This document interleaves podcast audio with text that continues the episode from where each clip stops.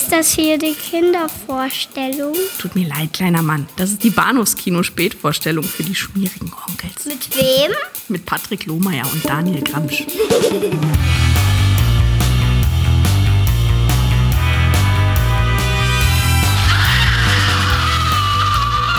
Glaubst du, der zappelt schon an deiner Angel? Wer zappelt? Na, Jack the Ripper. Hör auf, du alter Spinner. Herr Inspektor, diese Hexe... Beruhigen Sie sich, Madame. Ein Tässchen. Doktor.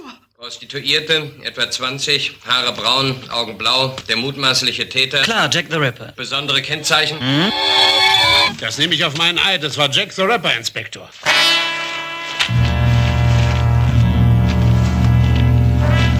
Also bei meinem Augenlicht. Es ist Jack the Ripper gewesen. Jesus, Maria und Josef, schon wieder eine. Achtung, Milord! Da kommt jemand. Du sagst. Hallo und herzlich willkommen zu Episode 258 des Bados Kino Podcasts. Mein Name ist Patrick und bei mir, wie immer, ähm, frisch, vergnügt und vogelfrei, schlitzenderweise der Herr Gramsch. Daniel, hallo. Schlitzohrigerweise. Schlitzohrigerweise. Sehr Ja, schön. hallihallo. Sehr schön. Ich war so glücklich, dass ich glaube, irgendwie äh, zwei der fünf Protagonisten in unserem ja, Jack the Ripper Trailer das TH auch einigermaßen adäquat so über die Lippen gebracht haben. Ganze zwei. Ja. Das klingt im Film besser, möchte ich meinen. Vielleicht, weil auch irgendwie, weil es nicht in dieser Häufigkeit gesagt wird. ja, entweder das oder vielleicht haben sie es für den, für den Trailer irgendwie sonder äh, synchronisiert. Hm. Hm. Ich weiß es nicht. Keine Ahnung. Ja. Aber ja, wie- genau, Jack the Ripper, einer, einer unserer Themen für, für, für heute Abend und äh, ein ganz besonderes, äh, also faktisches Highlight, möchte ich es mal nennen.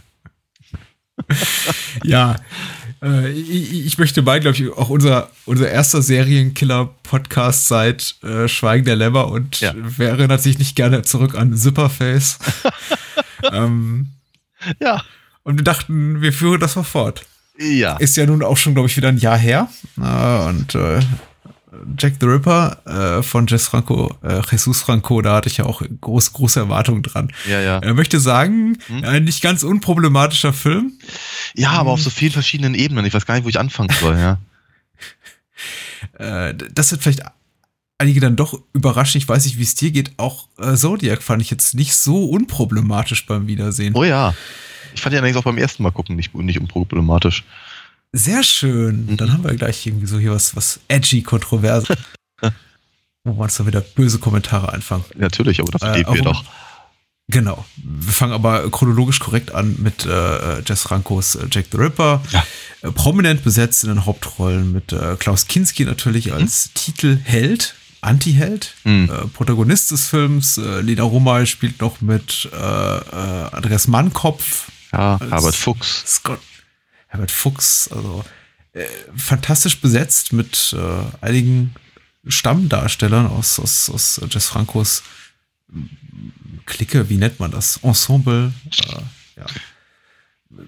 Mit, mitwirkenden seiner äh, Zunft, wie auch immer, aus, dem, aus, dem, aus der sleasigen, schlockigen Ecke der 60er und 70er Jahre. Also wir haben uns sehr gefreut. Äh, Das Ganze kam 1976 in die deutschen Lichtspielhäuser, ist auch eine deutsche Produktion mit einigen Geldgebern aus dem Ausland und äh, auch äh, ein nicht ganz unerheblicher Kinoerfolg gewesen, muss man mal sagen, Ja? zu der damaligen Zeit. Ach was. Nicht zuletzt gerade für Andreas Mannkopf, dessen so Karriere als äh, Schauspieler, er ist ja überwiegend als Synchronsprecher bekannt äh, mittlerweile, äh, dessen Schauspiel Schauspielerkarriere mit, mit Jack the Ripper, der Dirnmörder von London, erst so richtig abhob. Mhm. So war das. Okay. Mit solchen. Filmen konnte man damals noch Erfolg haben. Ja. Ja, also ich, ich möchte jetzt hier auch nicht von, von, von Mega-Blockbuster reden. Es ist jetzt nicht so, dass es für der Dirnmörder von London die, die Leute ins Kino geströmt sind, aber Wenn, wenn sie schon mal da waren, sind sie auch reingegangen, oder? ja, Okay. wahrscheinlich. Okay. Und äh, Kinski, glaube ich, schon so auf der, auf der, auf der Höhe seiner Kunst. Also Hm. So, schmeichelt ihn ja auch als, als äh, Figur, die er spielt und als Schauspieler sehr der Film. Also schon so ein, schon ein echter Kinski-Film. Ja, ja, ja. Ja, ja. Einer, einer, bei dem sich dann meine Eltern gefragt haben, äh, warum spielt er eigentlich immer irre? Ja. Das fragen sich deine Eltern? Ach, Ich mag, ich mag deine Eltern nicht. Ich, ich, ich kenne sie ja persönlich. Ich durfte sie ja ein paar Mal treffen. Das ist, sind ja sehr, sehr nette Leute und äh, es klingt sehr nach deinen Eltern. Ne? Und ich finde das sehr sympathisch. Ja, ich auch. Mein Vater ist aber auch noch auf dem Trip. Der sagt dann immer, immer wenn er irgendwie Kinski im Fernsehen begegnet, sagt er, ach, ach, den Kinski, den mag ich ja, den sehe ich ja gerne. Und das ist auch so, eine- so eine Aussage, wo ich mich dann immer ein bisschen Ja. am Kopf kratze und denke, ja, Okay. okay. Im fortschreitenden Alter kommt bei meinem Vater noch dazu ähm, der Satz, ach, der ist auch schon tot.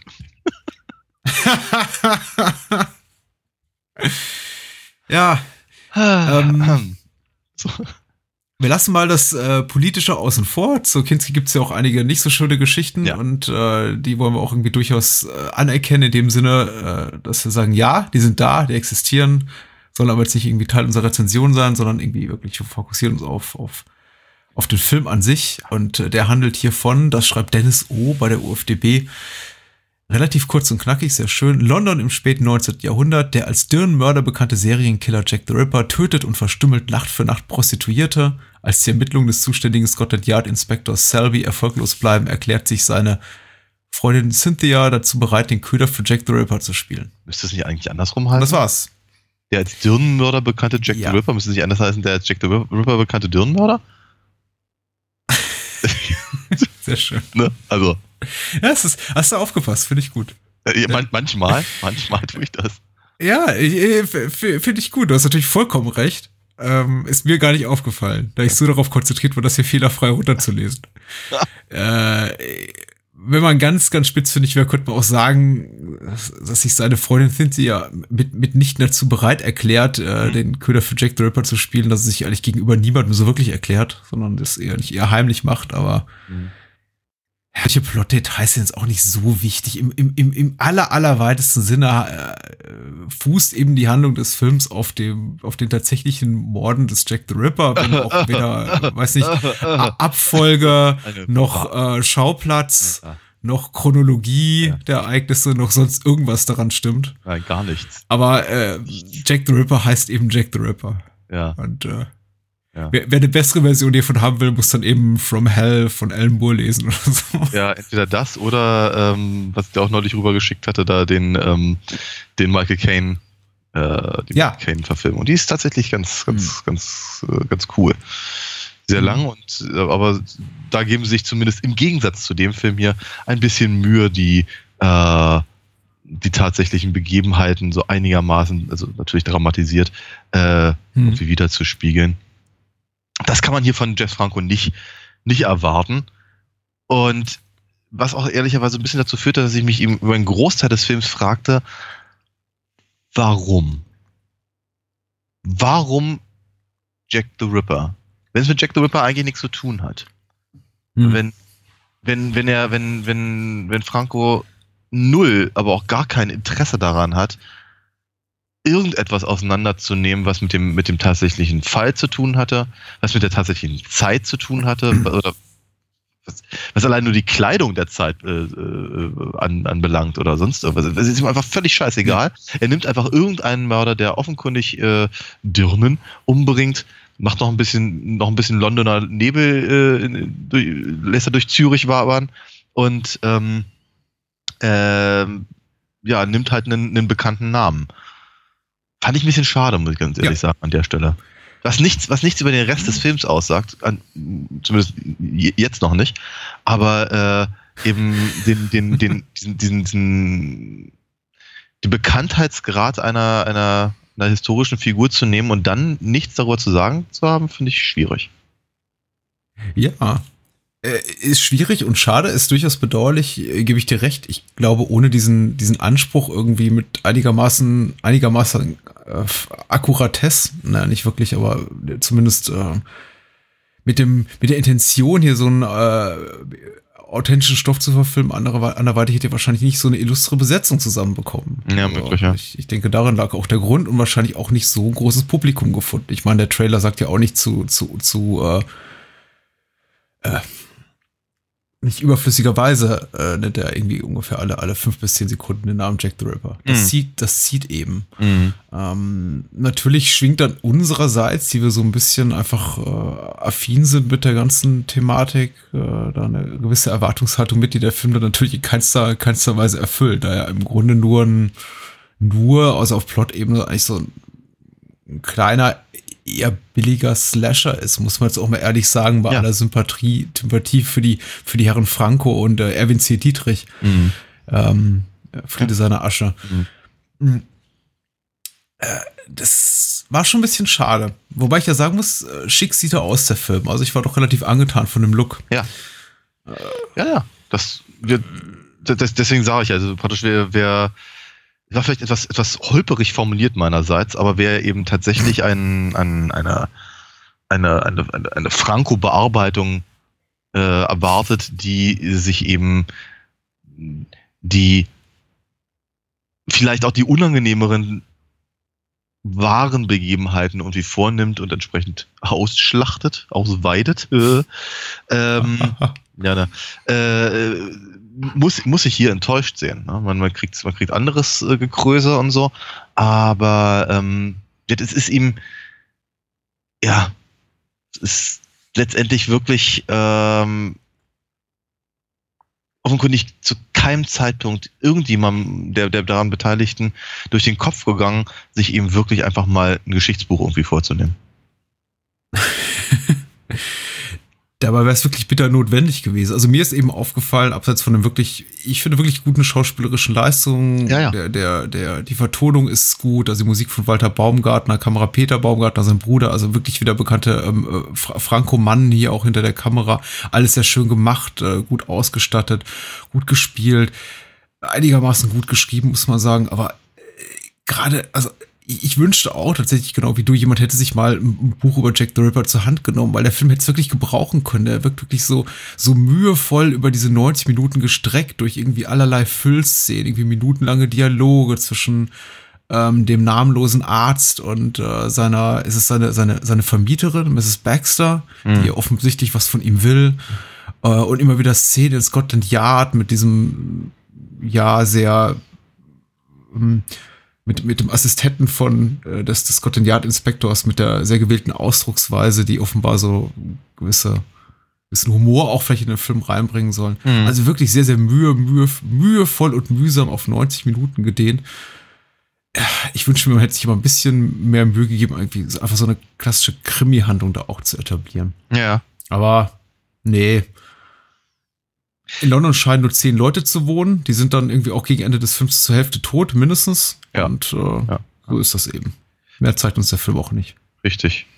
Genau. Äh, er ist auch, er ist, äh, der Film ist eben auch nicht daran interessiert, ähm, ähm, ein, eine, der, eine der vielen tatsächlichen Theorien äh, zu verfolgen, Mhm. wie, wie Hanebüchen sie auch manchmal sein mögen, aber ähm, wir, die, die, die, diese Theorien gibt's halt einfach, äh, Hypothesen müssen wir natürlich eigentlich eher sagen, ähm, gibt's halt alle gar nicht äh, er präsentiert uns eben Kinskys Arzt und er präsentiert auch den Namen des, des, des, des Mörders, also Jack the Ripper, äh, Hm. als, als äh, etabliert. Er sagt dann nicht, wo er her herkommt, also die ganze, die ganze ähm, ähm, ähm, journalistische, ähm, de, den journalistischen Teil der Geschichte kennt der Film auch nicht. Ähm, das ist halt, es ist, äh,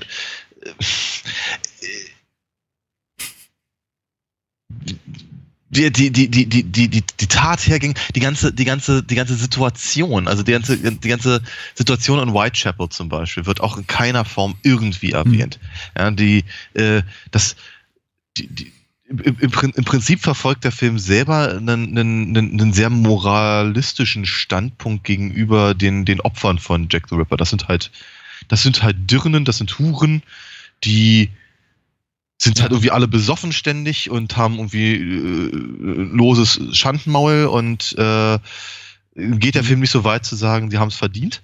Ja, aber äh, so sagen wir mal, äh, äh, er bedient halt schon ein Bild, wie man ihn eben in den 70ern auch, keine Ahnung, in äh, Frau Wirtin-Filmen oder, oder, oder Mutzenbacher verfilmen oder sonst irgendwas sehen könnte. Und er gibt sich halt überhaupt keine Mühe, Mhm. sich äh, irgendeine äh, irgendeine Form von Sozialkritik vielleicht äh, anmerken zu lassen. Ne? Die ganzen, die ganzen, äh, die Unruhen in Whitechapel, die, die, ähm, die, das, das politische Klima mit, mit, mit Kommunisten und Anarchisten und äh, Fl- Flücht, Flüchtigen aus, äh, aus äh, Russland und Polen und wo sie alle herkamen. Ähm, das, ja, das findet einfach nicht statt. Da, äh, dafür zeigt uns der Film einen, einen, einen offenkundig sexuell gestörten, psychopathischen Mörder. Hm? Sehr, sehr, sehr klassisch, nicht sehr originell, aber sehr das, was Kinski kann.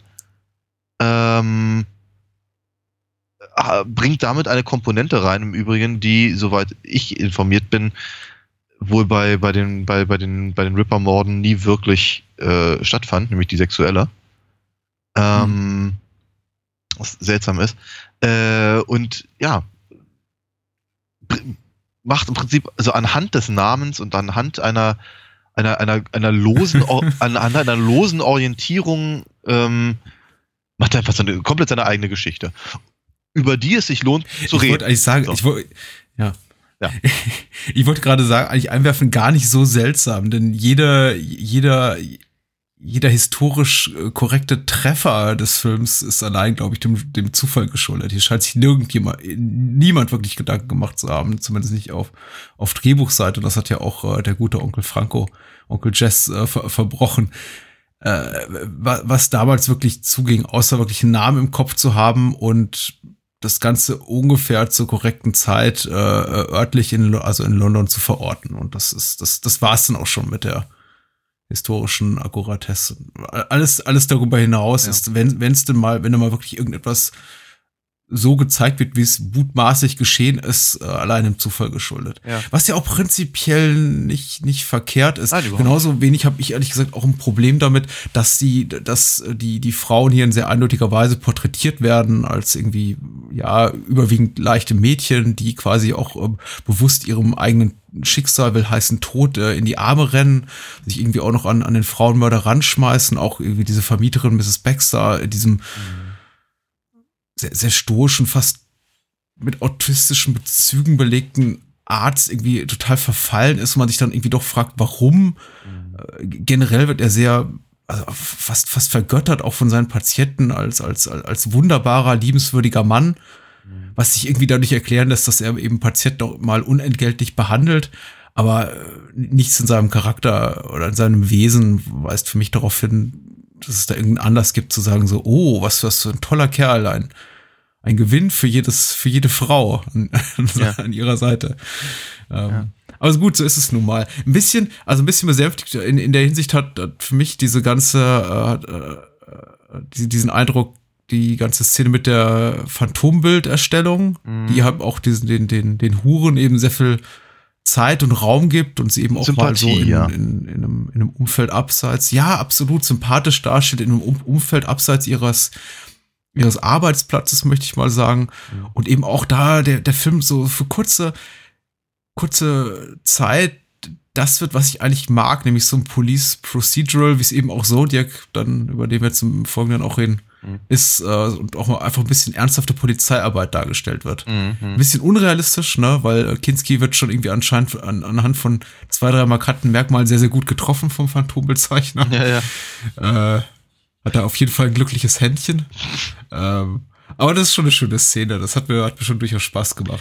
Der Film hat etliche sehr, sehr schöne hätte ich mir Szenen. durchaus so ein bisschen mehr gewünscht. Ja, also ich, Bitte. ganz ehrlich, mein, mein, ich habe da jetzt gerade sehr viel drüber gesprochen und mein, mein Hauptkritikpunkt liegt gar nicht in der, an der, an der historischen Inakkuratheit, weil ich eigentlich nicht der Meinung bin, dass der Mhm. Film das wirklich braucht. Ja? Ähm, es ist völlig in Ordnung, eine, eine äh, ja, geradezu mythisch überhöhte äh, legendäre Figur wie, wie Jack the Ripper einzusetzen für seine eigenen, eigene Agenda. ohne auf äh, irgendwelche ähm, historischen äh, äh, Punkte zu verweisen, die dann auch wirklich stimmen oder äh, sich halt irgendwie die, den Anschein geben will, ich meine, das tut der Film wirklich nicht, und zwar von der ersten Minute nicht, äh, das, das, das tatsächliche Geheimnis zu lösen oder irgendwas in der Richtung. Das, das macht Zodiac. Ähm, äh, von daher, das ist, das ist völlig okay zu sagen, hey, jeder kennt Jack the Ripper, oder hat den Namen zumindest schon mal gehört. Äh, alle wissen so ein bisschen, so ein bisschen Bescheid. Ähm, das, also was, was, was da wohl passiert sein mag und dann, äh, dann renne ich damit los und mache was eigenes draus. Mhm. Wenn ich was zu sagen habe, habe ich damit gar kein Problem. Ich, hab, ich, ich, ich, ich, ich vermisse tatsächlich eher eine eigene Bearbeitung des Themas. Und ich meine halt gar nicht mal so sehr eben die, ähm, ja, diese, diese, diese faktische oder historische Komponente. Ich meine wirklich, ich, ich, ich würde gerne was sehen, was nicht nur gut aussieht, weil das tut es, mhm. ohne Zweifel, und was nicht gut, nur gut gespielt ist, weil auch das stimmt, ähm, sondern irgendeine Form von Aussage. Und die finde ich halt leider überhaupt nicht. Also, der, es, kommt mir, es kommt mir so vor, als würde der Film eigentlich sagen wollen, I war das mhm. alles schrecklich damals. Und guck mal, wir können das alles so richtig schön, richtig schön äh, mit Tricktechnik wiederbeleben aber dann mhm. eben nicht drauf zu achten, was da wirklich passiert ist, ist dann wieder arschlos. Es funktioniert dann eben nicht. Dann, dann denke ich mir irgendwie, aber dann, dann, dann, dann sag doch irgendwas darüber. Und wenn, und wenn eben hier dieses, dieses, keine Ahnung, das Pathologische halt bei, bei, äh, äh, beim, beim vermeintlichen Jack the Ripper etwas ist, was dir, was, was, was dir als Filmemacher durch den Kopf geht, dann musst du es aber auch so sehr in den Vordergrund stellen und nicht nur einfach durch zwei, drei Szenen, äh, ähm, hm. da irgendwie reinbringen, die, die irgendeine geradezu, geradezu äh, Psycho-artige, halb gegorene Erklärung liefern. Mhm. Das ist halt das Problem. Weißt du, wenn, mhm. wenn, wenn, wenn, wenn das nichts anderes zu bedeuten hat, außer mir zu sagen, aha, da kam es her, dann ist es armselig.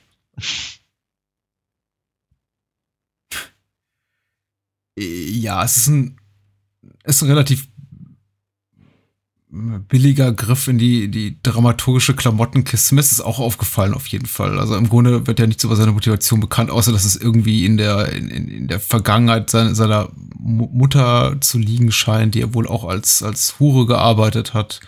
Ja. Äh, was wir dann in so einer so eine Art Erscheinungssequenz dann auch, der, deren Zeuge wir dann werden.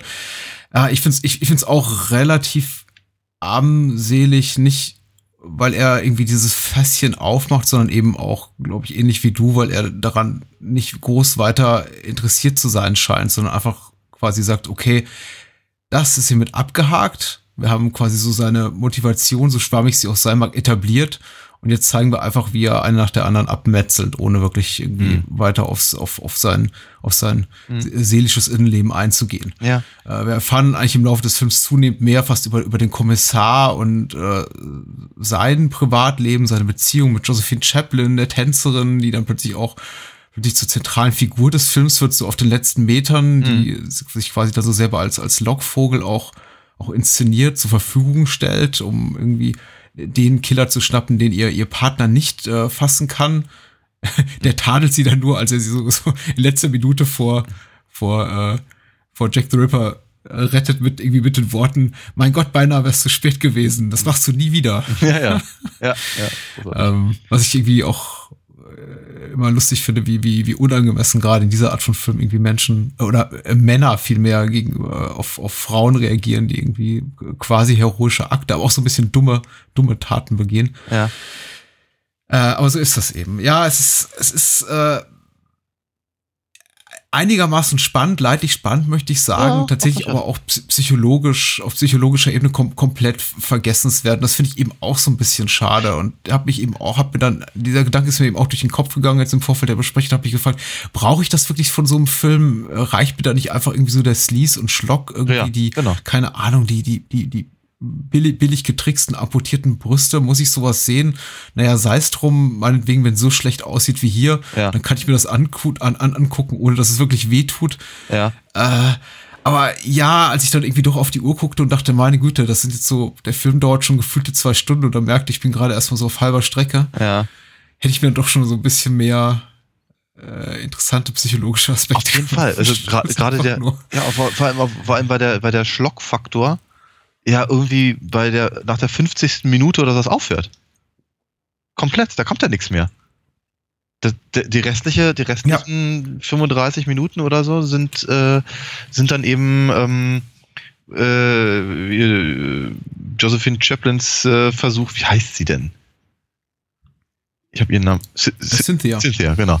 Äh, äh, ver- versuche irgendwie als, als halbwegs passable Nutte irgendwie da durchzugehen, äh, um, um halt Jack the Mhm. Ripper zu schnappen, der zufälligerweise in die einzige offene Kneipe noch reingeht.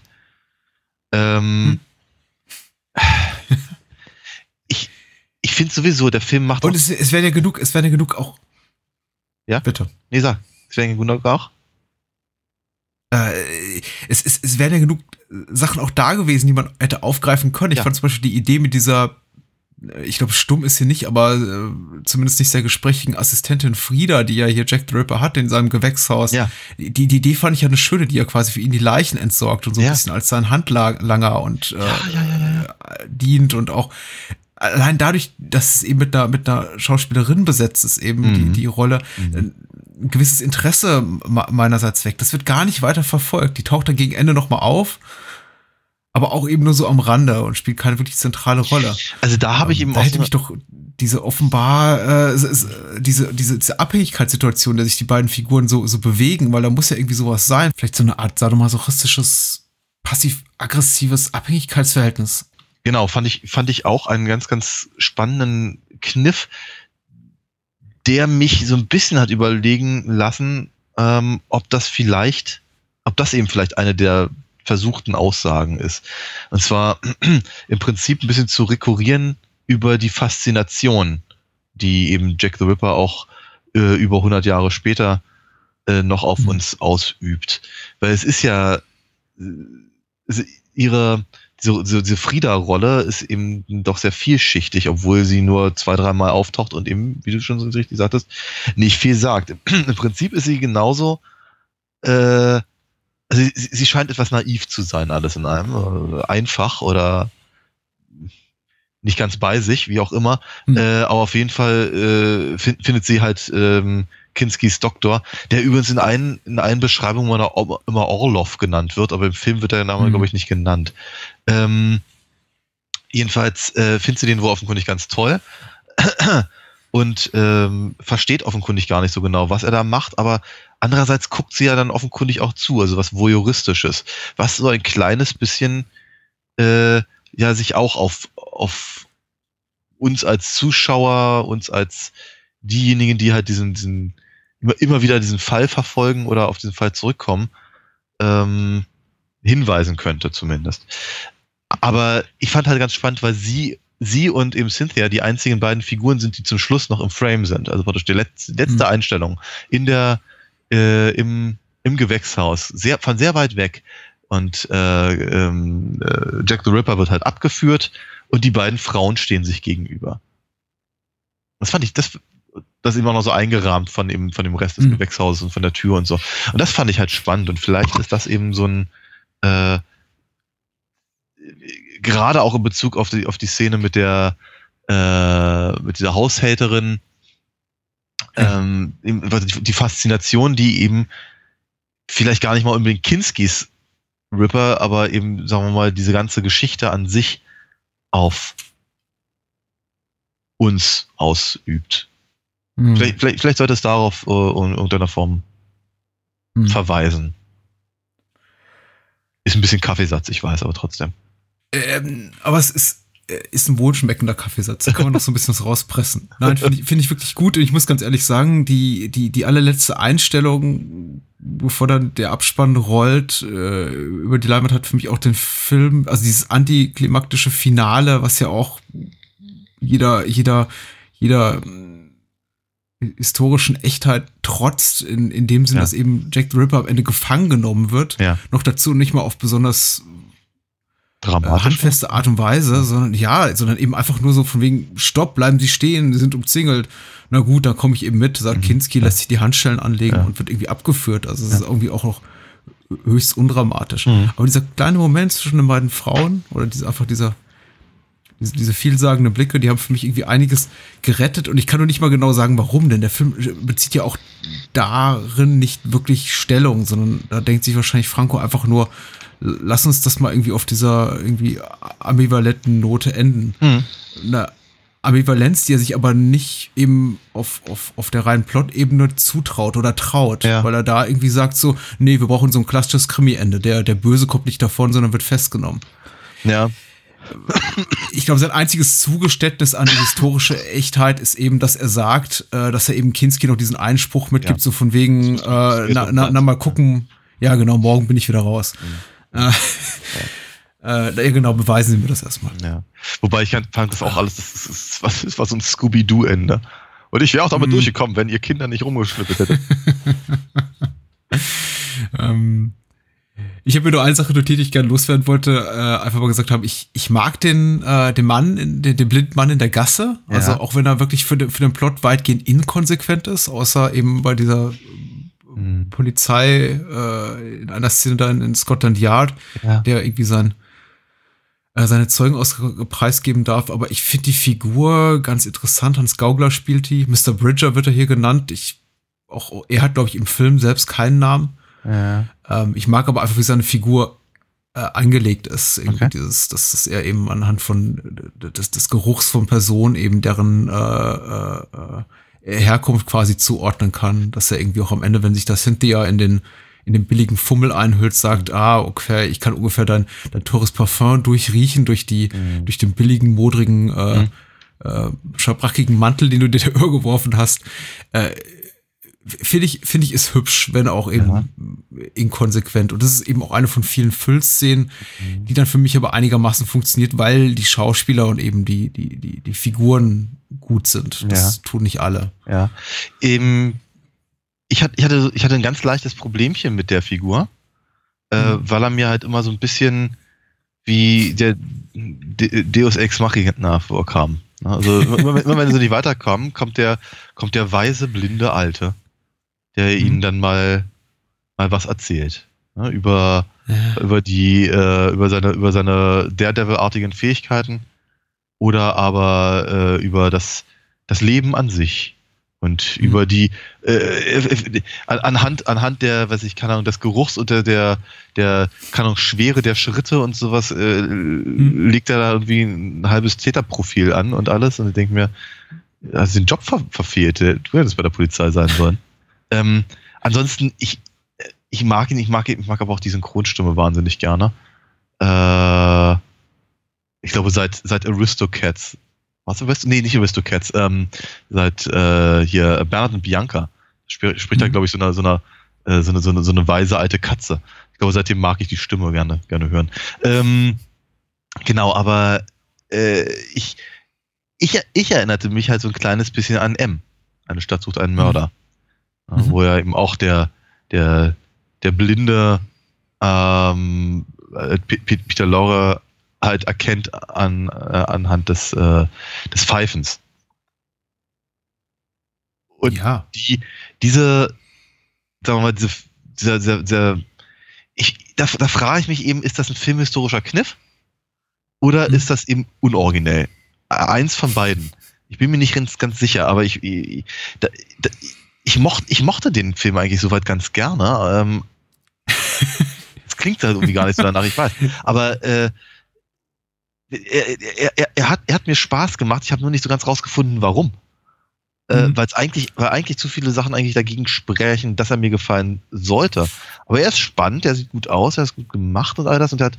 Ich, ich, ich möchte ihm eigentlich zugestehen, vielleicht cleverer zu sein, als er, als er auf den ersten Blick wirkt. Ja.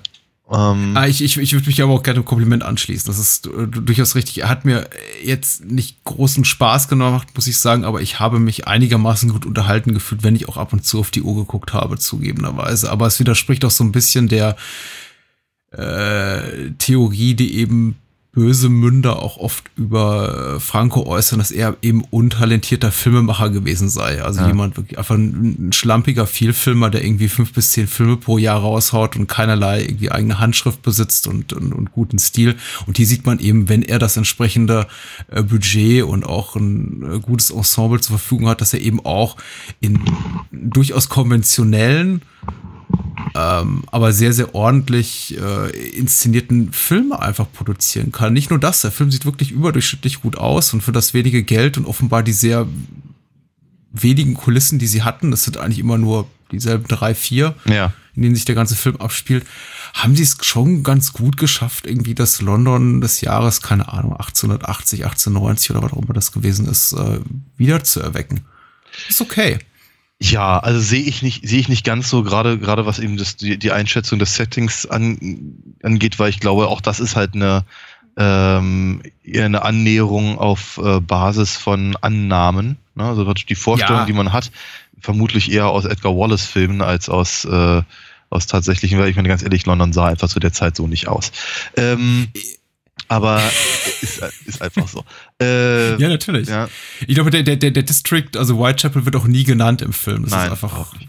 Ähm, aber wie gesagt, vielleicht viel, so, so, viel- so viel möchte ich dem Film mir vielleicht denn doch sogar zugestehen und sagen, vielleicht ist das aber auch wirklich nicht sein Anliegen gewesen. Vielleicht geht es halt wirklich viel mehr darum, die, die Sichtweise, die, also gerade die filmische Sichtweise auf Jack the Ripper, auf die Zeit, auf äh, die, die Morde, auf das ähm, äh, auf das Umfeld der Morde und sowas zu lenken und darüber halt einen Film zu machen, in dem dann im Kinski gut aussehen kann.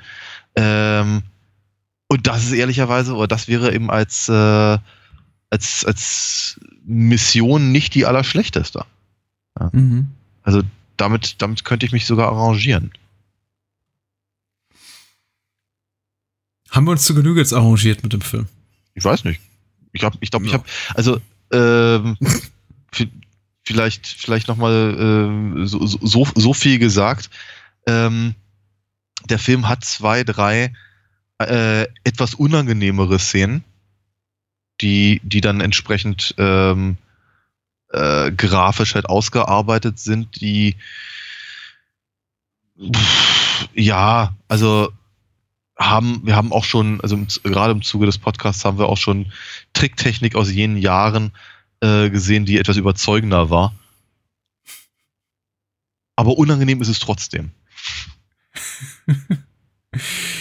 Ähm, ich schätze deine diplomatische Rhetorik hier. Mhm. Wobei man sagen muss, es gibt eine, ich glaube, die allerlet die, die, die Mordszene an der letzten ähm, Prostituierten ist äh, doch sehr, sehr, sehr unangenehm, noch einigermaßen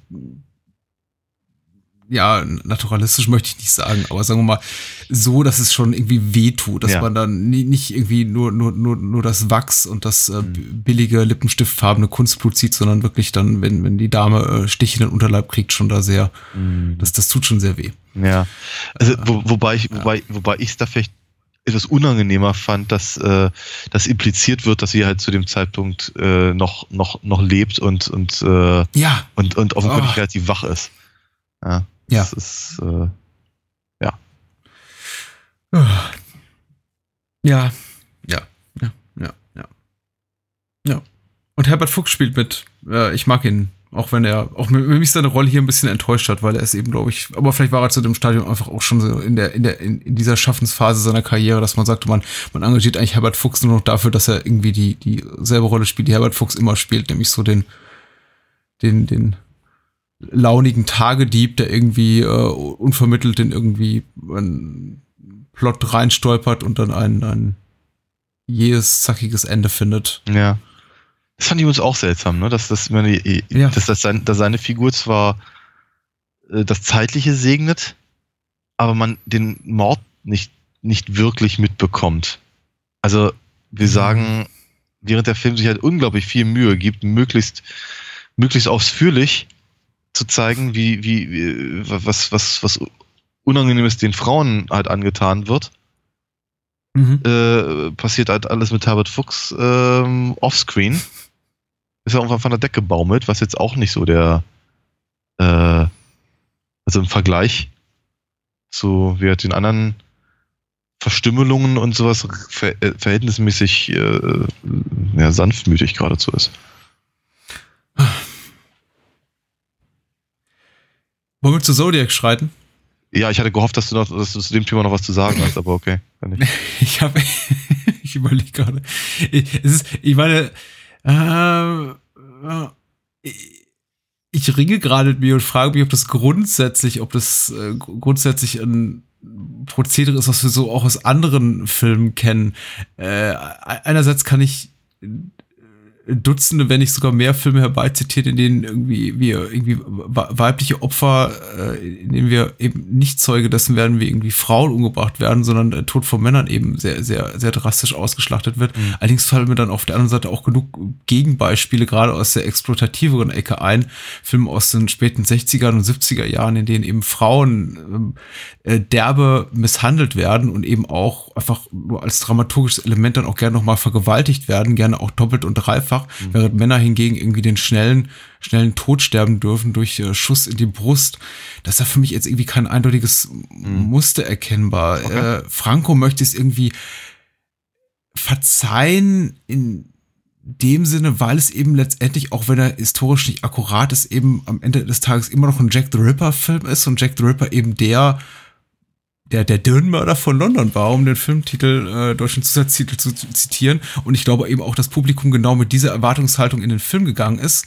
Erwartungshaltung ist gleich, ähm, der, äh, ah, da ist der verrückte Kinski und der irgendwie darf Frauen, äh, darf, darf Prostituierte blutig massakrieren. Mhm. Und weil ich äh, in, so mit Blick auf äh, Frankos Gesamtövre man ihm doch dann irgendwie zugestehen muss, dass er sehr, sehr viele ähm, extrem starke Frauenrollen auch in, in, in seinen Filmen immer verwurstet und irgendwie die Männer öfter auch irgendwie als die äh, als, als die, als die waschlappigeren Figuren präsentiert. Ja.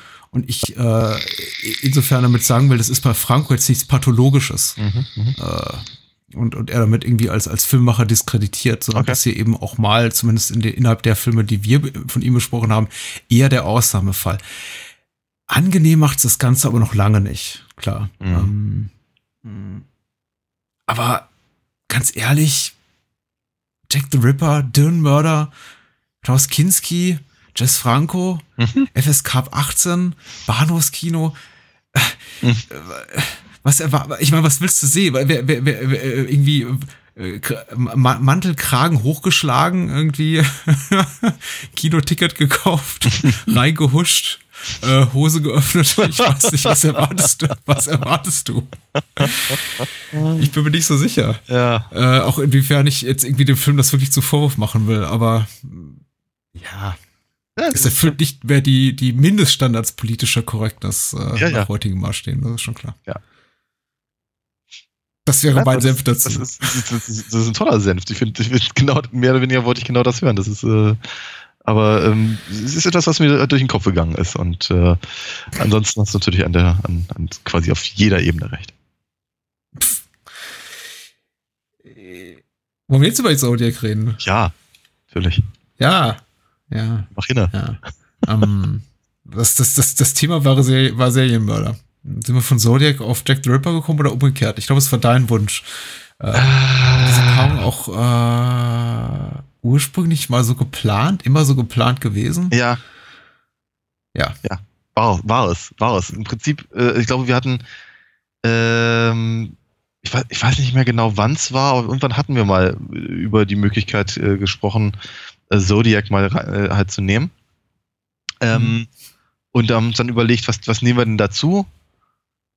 Und kamen dann nicht drauf und haben das dann auch ehrlicherweise wieder, wieder verworfen, ähm, bis ich dann eben den Kinski äh, auf, auf, auf DVD halt entdeckte und dachte mir, hey, den, das wäre doch eigentlich genau die Gelegenheit, um da dann Zodiac jetzt, äh, gleich mitzumachen. Und was ein schöner Anlass. Ne? Äh, insbesondere, weil wir ja gleich noch eine, äh, einen inhaltlichen Querverweis haben auf den Film, über den wir letzte Woche ja. gesprochen haben. Ja, da war ich auch ganz begeistert. Was ich vollkommen vergessen hatte. Ja, frag mich mal. Hm. Mhm. Ähm, Frage vorweg, hast du Zodiac im Kino gesehen? Ich habe Zodiac im Kino gesehen, ja. Mhm. Äh, sehr gut. Darf ich? Nein, sehr gut. Finde ich gut. Nein, du sagst, du, du, du sagst ja oft, ich möchte fast sagen, äh, kokettierst ja fast schon ein bisschen damit, dass du irgendwie so, dass das Thema Ki- Kino für dich weitgehend, äh, weitgehend erledigt war, so irgendwie äh, irgendwann Ende, Ende der 90er. Deswegen freut es mich ja, dass du sagst, ich äh, hab den im Ja. Kino gesehen. Ja, jein, jein. Das ist, glaube ich, eher, sagen wir, also erstens stimmt das nicht so ganz, weil ich natürlich äh, während Mhm. meines Studiums äh, wahnsinnig viel im Kino war, aber eben, sagen wir mal, nicht aus privaten Gründen. Ja. Also, meine, ich war, war zwischen 2003 und 2012 war ich jede Woche drei, vier Mal im Kino. Ja? Aber jedes Mal halt so für irgendwelche Seminare oder, äh, oder, oder Vorlesungen oder dergleichen. Ähm, und Mhm. weniger halt dann entsprechend natürlich für das Privatvergnügen. Und, aber Zodiac war einer von der Sorte. Von daher. Mhm. Weil Fincher mag ich sehr Ach, ich gerne. erinnere mich an diese Zeit. Ja. Ja, man hatte interessante Gespräche wie, äh, weiß ich nicht, äh, wenn, wenn dir, wenn dir, wenn dir, wenn dir Freunde erzählen, dass sie gerade äh, die, die, die Matrix-Sequels Sequels im Kino gesehen haben Ja. und dann fragen, und was hast du die Woche im Kino gesehen? Nosferatu. Man antwortet sowas wie, genau, äh, oder, oder irgendwie Catherine Breillat-Film, weil man gerade irgendwie die, die, den neuen französischen Extremismus macht. Ja, ja, genau. Und worum geht's da? Och, ja, super unterhaltsam, weißt du. Mm, Also, jetzt zu Zodiac. Ja. Mm, Ich habe dazu sogar was zu sagen, so ein bisschen irgendwie auch persönlichen Bezug. Mhm. So, so halb. Äh, erstmal verlesen wir die Inhaltsangabe, die ist wahnsinnig umfangreich, hat natürlich Moonshade geschrieben, wie sollte es Hey. anders sein? Mein. Held, ja. Ähm, brechen wir da mal nach einem Absatz ab, weil es wird ein bisschen ausführlicher. Ah, okay. Und zwar schreibt Moonshade hier, im Sommer 1969 begeht ein unbekannter Mörder in der Region San Francisco mehrere Morde in Abstand von jeweils einem Monat. Als der Täter, der sich Zodiac nennt, beginnt verschlüsselte Briefe mit Botschaftern ansässige Zeitungen zu verschicken, schalten sich die Inspektoren Tosky und Armstrong in die Ermittlungen ein. Doch obwohl der Täter reichlich Spuren und Fingerzeige hinterlässt, gestalten sich die Ermittlungen mehr als schwierig, denn offenbar hat der Mörder seine Serie bereits wesentlich früher begonnen als angenommen und nun eine gewisse Beziehung zu dem Journalisten Avery äh, entwickelt. Dadurch kommt auch der Zeitungskartonist Robert Graysmith mit dem Fall in Kontakt, um fortan jede Minute mit der Entschlüsselung der Briefe und der Jagd nach dem Täter zu verbringen. Einem Verdächtigen Arthur Lee Allen können die Polizisten nichts nachweisen. Das geht jetzt noch ein bisschen so weiter. Äh, damit sei aber so grundsätzlich die wichtigsten Züge auch der Handlung erklärt. Ähm, so zumindest sagen wir mal, die, so die ersten, wenn man dann aus dem Film drei Akte macht, so die ersten zwei Akte, möchte ich jetzt mal sagen. Schwierig, da aus dem Film einen Dreiakter zu machen, ne? Ich habe ich hab, ich hab das Gefühl, es sind zwei, zwei aneinander getackerte Filme. Also von daher, äh, die, die, die, die alle, also im Prinzip sind sechs Akter, wenn man so möchte. Hm? Hm? Hm? Äh, Sprich. meine persönliche Story ist äh, mit, mit, fin, mit Finchers Zodiac ist selb, solche, ach, diejenige, diejenige, welche solche, wie auch immer, meine Güte, bin ich müde. Gut, dass du dass ich glaube, Zodiac für mich, Zodiac für mich in meiner Erinnerung in diesem halbwachen Zustand, glaube ich, der letzte Fincher-Film war, auf den ich mich richtig exorbitant gefreut habe. Also Ja. ich glaube, so zwischen, möchte ich sagen, Panic Room. Ja. und diesem hier, äh, das hat, also ich glaube, vorbei war es so ein bisschen für mich mit Social Network, als ich dachte, ja, okay, jetzt verfeinert er eigentlich immer nur, nur, nur noch das, was er irgendwie eh schon gut kann. Ja. Also, aber zwischen, zwischen Panic Room und diesem hier war ich wirklich äh, ha- Hardcore Fincher Fan. Als ich hörte, er verfilmt den Stoff des Zodiac Killers, habe ich mir sofort die beiden irgendwie True Crime Bücher hier von Robert Graysmith gekauft. Das sind ja beides auch nicht irgendwie gerade, gerade kurze Wälzer. Der äh, erste äh, heißt einfach nur äh, Zodiac. Zodiac. Es äh, erzählt quasi so die ersten, möchte ich mal sagen, die ersten 60, 70 Prozent des Films. Da gibt's dazu auch das, noch so ein quasi-Sequel, was er einige Jahre später danach hinterher geschoben hat. Zodiac Unmasked hieß das. Ist ein furchtbares Buch. Also der erste Zodiac, das erste Zodiac True Crime Buch von Robert Graysmith wirklich ganz gut. Das zweite ziemlich furchtbar, weil sich irgendwie allein auf diese Arthur Lee Allen Hauptverdächtiger Geschichte konzentriert und er wirklich versucht, diesem Mann, der wir wissen es bis heute nicht, äh, äh, der Zodiac Killer gewesen sein könnte, äh, einen Strick aus allem zu drehen, was er jemals äh, Mhm. gemacht hat und Mhm. das irgendwie über über 500, 600 Seiten und Mhm. da sich dann eben auch das äh, offenbart, was der Film eigentlich auch ganz schön zeigt, nämlich dieses ähm, dieses obsessive Mhm, äh, mhm, und, mhm. und irrationale, in das sich dann eben auch der Journalist, der hier gespielt wird von äh, Jake Gyllenhaal, Mhm. Verrennt. Mhm.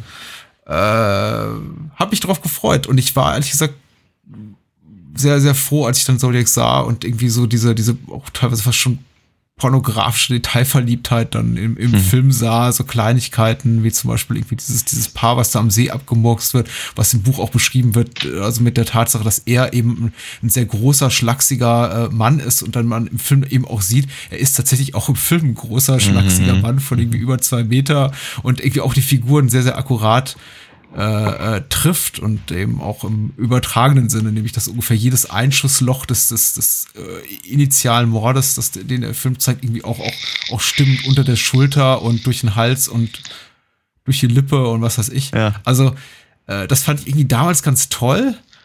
Jetzt so beim achten Mal wieder singen, weiß ich nicht, ob es mir noch so viel gibt, aber äh, wie war jetzt dein, wie war dein Seherlebnis damals und heute? Hm, also. Hm. Äh, Setz an, wo du möchtest. bitte? Wie bitte? Setz an, inhaltlich, wo du möchtest. Ja, äh, schwierig. Ähm, aber ich glaube, ich, ich, tickles your fancy. ich, glaube, ich gehe auch historisch vor. Ähm, ja, Fincher. Ich, ich glaube, ich habe nicht ganz so wahnsinnig viel gesehen. Also, ich habe mal seine, seine Liste durchgegangen und da fehlen mir, glaube ich, drei oder vier Sachen, die er, die er sonst noch gemacht hat. Ähm, aber zu dem Zeitpunkt kannte ich logischerweise, ähm, ich glaube, Alien 3, 7, ähm, The Game und Panic Room nicht. Panic Room. Hatte ich zu dem Zeitpunkt noch Nein. nicht gesehen. Okay. Hatte mich damals nicht interessiert, hat mich auch, äh, als ich ihn irgendwann gesehen habe, nicht interessiert. Also äh, war nicht so. Achso, Fight Club natürlich, ja, genau. Äh, ich, ich war ganz begeistert, eben äh, einfach zu denken, hey, Fincher kehrt zurück zu diesem, zu dem, zu diesem Serienmörder-Thema.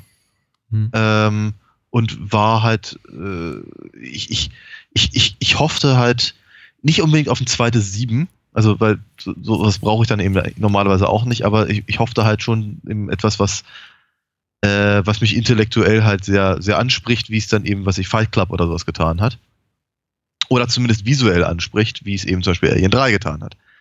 Ähm, und ich fand den, ich fand die Film- oder die Kinoversion von Zodiac sehr stimmungsvoll. Das, das, das, das fühlte sich alles an wie 70er. Ähm, ich fand aber. Ich fand es ganz schön öde, muss ich ganz ehrlich sagen. Ich, ich, ich glaube, ich könnte es raffinierter ausdrücken, aber es würde vermutlich die Sache nicht genauso treffen. Ich, ich habe ich hab mich einfach wirklich gelangweilt in diesem Film. Ähm, und wusste halt einfach nicht so genau, worauf er hinaus wollte. Und ich fand es einfach viel zu lang alles. Ähm, von daher war Zodiac auch mit einer der wenigen Fincher-Filme, die ich, bei denen ich kaum ein Interesse hatte, ihn überhaupt noch ein zweites Mal zu sehen. Ich dachte, br- bringt mir nichts, weiß jetzt irgendwie alles. Danke, war's. Nächstes Thema bitte. Hm. Ähm, ich glaube, als, ich glaube, ich weiß nicht genau, wie wir uns darüber unterhalten haben, aber zumindest hat das so ein kle- kleines bisschen äh, mein Interesse wieder, wieder geweckt. Deswegen wollte ich ihn jetzt eigentlich auch ganz gerne ähm, halt gucken, um ihn auch zu besprechen, weil ich einfach auch wissen wollte, ob sich jetzt in den letzten äh, elf Jahren, zehn, elf Jahren irgendwas geändert hat. Ähm, und ich denke, ja, hat es, ganz, ganz massiv sogar. Wobei ich immer noch in, mit dem Film einige äh, Probleme habe, die auch gerade in der Film, in der, in der, in der filmischen sich oder des, des sich, sich Näherns ähm, zu suchen sind. Mhm.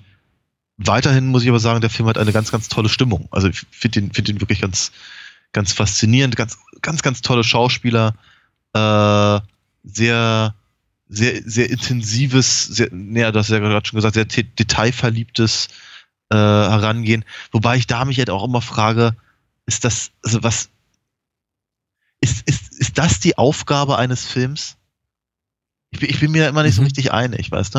Äh, wenn ich, wenn ich dann, wenn ich dann eben auch immer Kritiken höre, gerade natürlich an Robert Graysmiths äh, Büchern, die dann eben auch noch dem zugrunde liegen und so, äh, die dann eben äh, den Wahrheitsgehalt des Abgebildeten anzweifeln. Und ich mir denke, es ist ein Film. Das, was für ein Wahrheitsgehalt erwarten die Leute da? Ich meine, ich, ich hätte gerne eine, ich hätte gerne eine, eine künstlerische Bearbeitung des Themas. Ja. Und dafür ist mir Zodiac eben zu wenig künstlerisch und zu detailverliebt. Wenn du verstehst, Mhm. was ich meine. Also er, er, er tut so. Ich verstehe absolut, was er, du er, er meinst. tut so, als würde er irgendeine Wahrheit zeigen, aber er zeigt halt die Wahrheit der Figuren des Films, was in Ordnung ist, aber was eben, was, was irreführend ist für, für ein Publikum, äh, das dann da rausgeht und denkt, ach Mensch, Arthur Lee Allen, das war er. Jetzt weiß ich es ja, weil Fincher hat es mir gesagt. So etwa. Und Jack Gyllenhaal auch.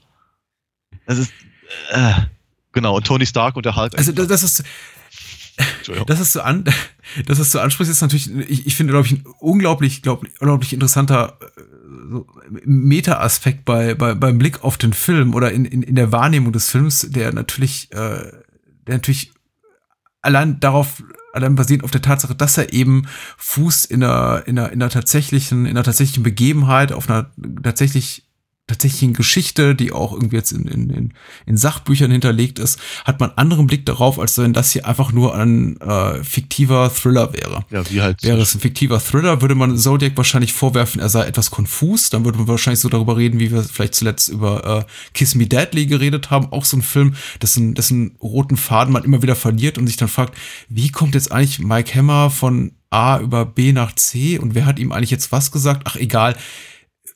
Wurscht, weil Hauptsache spannend. Und äh, ich, ich versuche bei Zodiac eigentlich immer, und das funktioniert, ge ge gelingt mir leider nicht mehr, weil ich jetzt eben auch zu viel über die tatsächlichen Begebenheiten hinter dem Film gelesen habe, das auch so ein bisschen auszublenden und mich zu fragen, wie kommen die eigentlich dorthin? Wie landen die am Ende bei äh, Arthur Lee Allen in dieser Fabrik und sitzen ihm gegenüber? Ähm, und äh, ich weiß es irgendwie. Mhm. Ich kann es so aus den Büchern zusammenreimen. Ich glaube, der Film tut, dem Film gelingt es nur so halb gut, diesen Mhm. Weg dieser Spur so richtig nachzuzeichnen. Was tatsächlich er sehr gut, was ihm sehr gut gelingt, ist das, was du auch bereits erwähnt hast. Er ist atmosphärisch sehr gut. Er hat eine unglaublich, er, ist, er zeigt unglaublich äh, lebendig die die die die die 70er Jahre oder späten 60er Jahre in, in, in San Francisco und Umgebung. Äh, er bedient sich wirklich auch, auch toller, irgendwie digitaler Trickmittel, einfach um das irgendwie einfach den, den, den alten Hafen von San Francisco einfach aufleben zu lassen. Das sind irgendwie so, so Sachen, eben diese, diese, diese unsichtbaren tricktechnischen Spielereien, die einem nicht ins Gesicht springen, sondern eben auch einfach der, äh, dem, dem Ziel dienen, ihr möglichst einfach ein authentisches ähm, Zeitbild äh, auf, auf die Leinwand zu bringen. Das Ja. gefällt mir heute immer noch so gut. Mir Mhm. gefällt dieser, mir gefallen die Schauspieler gut, die Tatsache, dass eben auch der Film sich nicht zu blöd ist oder zu fein ist, auch die, die, die, die unangenehmen Teile der Polizeiarbeit zu zeigen. Zum Beispiel einfach Spuren, die ins Nichts laufen, Informationen, die nicht weitergereicht werden, weil irgendeine Polizeistation kein Faxgerät besitzt, äh, Polizisten, die sich eben nicht, nicht, nicht leiden können gegenseitig und sich Ja. da äh, irgendwie gegenseitig Informationen vorenthalten. Was im Übrigen. Das gefällt mir eben bis heute Ja. gut. Was im Übrigen äh, nochmal noch mal ein schöner, ein schöner Hin äh, Verweis ist auf, äh, auf den tatsächlichen Jack the Ripper-Fall, diese, diese, die ganzen Zuständigkeiten. Äh, in dem Bereich ist aber die Polizeidienststelle zuständig, in dem Bereich eine andere Mhm. und die reden alle nicht miteinander und, und wollen sich gegenseitig irgendwie nicht den Ruhm klauen oder so oder nicht die Butter vom Brot äh, stibitzen lassen und sowas. ähm, was man eben hier in dem auch hat, von daher, ja, wir hätten vermutlich wirklich den mit Michael Caine machen sollen und nicht den mit Kinski, aber egal. Ähm, äh, genau, das, aber das, das ist absolut, absolut richtig. Das sind äh, die, der, der Film ist, oder Zodiac ist halt super interessiert daran, eben diese, die, die, äh, wie hast du es vorhin gesagt, Procedurals? Ja. Äh, im Prinzip zu verfolgen und, und äh, äh, auch, auch, auch zu zeigen, was eben die, was, was, was die Ermittler antreibt, was eben äh, Robert Downey Jr.'s Figur, Paul Avery, antreibt, oder Jake Gyllenhaals äh, Figur ähm, und so weiter und so fort. Dann eben eine d- also auch, auch die, Ver, die, Ver- die Verschwurbeltheit der, der, der, der Hypothese durch die Verschwurbeltheit der Figuren zu filtern im Prinzip. Also man, sagt, okay, ja, die, die, die, die haben sich jetzt alle gegenseitig äh, überzeugt und dann äh, äh, das können sie argumentieren. Aber die Beweise sind halt trotzdem nicht da. Ich, finde, der Director's Cut, den ich jetzt gesehen habe, macht das vielleicht ein kleines bisschen besser. Ähm, allein durch, durch den Zusatz von, ich glaube, zwei, zwei Szenen oder so, die da drin waren. Ähm, äh, mehr drin waren. Äh, ich ich habe ich hab, ich hab so, ein bisschen- ich hab so ein bisschen meine Probleme mit der Erzählstruktur des Films. Hm. Ähm, Im Prinzip bis zu dem, bis zur Hälfte des Films, also bis zu fast, naja, anderthalb Stunden, bis, bis halt, bis halt der Cartoonist ähm, ähm, in den Vordergrund äh, gerückt wird, ähm, hast du alle zwei Minuten eine neue Texttafel, wann was spielt. Das hat mich so raus, das hat mich so rausgerissen aus dieser, aus der ganzen Erzählung, weil halt wirklich, keine Ahnung, die, die, die sagen irgendwie, hey, da hat einer angerufen. Szene zu Ende. In der nächsten Szene fährt das Auto Ja. irgendwo lang und dann steht dann irgendwie drei Tage später. Und dann, Ja. dann, dann, dann, dann laufen die irgendwo hin, holen sich eine Information ab, nächste Texttafel sechs Tage später. Oder sel selber Tag 19.15 Uhr. Und so, und das ist so, Hm? das ist meine Fresse, das fand ich echt anstrengend. Ähm, und ich weiß nicht so genau, warum, warum der Film das macht, warum, warum er, warum er im Prinzip diese, äh, diese, diese, diese eigentlich übliche Schnittkonvention, die zeigt halt irgendwie, ja, jetzt ist hier offenkundig Zeit vergangen, wir haben einen Establishing Shot und entsprechend sind wir wo offenkundig woanders. Und ja, da mag jetzt halt einfach also rein theoretisch alles zwischen drei Minuten und drei Monaten vergangen sein. Äh, Hm. äh, einem, einem halt in dieser Frequenz so um die Ohren haut und da also praktisch doppelt betont. Ich verstehe es nicht. Ich finde find das Hm. äh, unangenehm.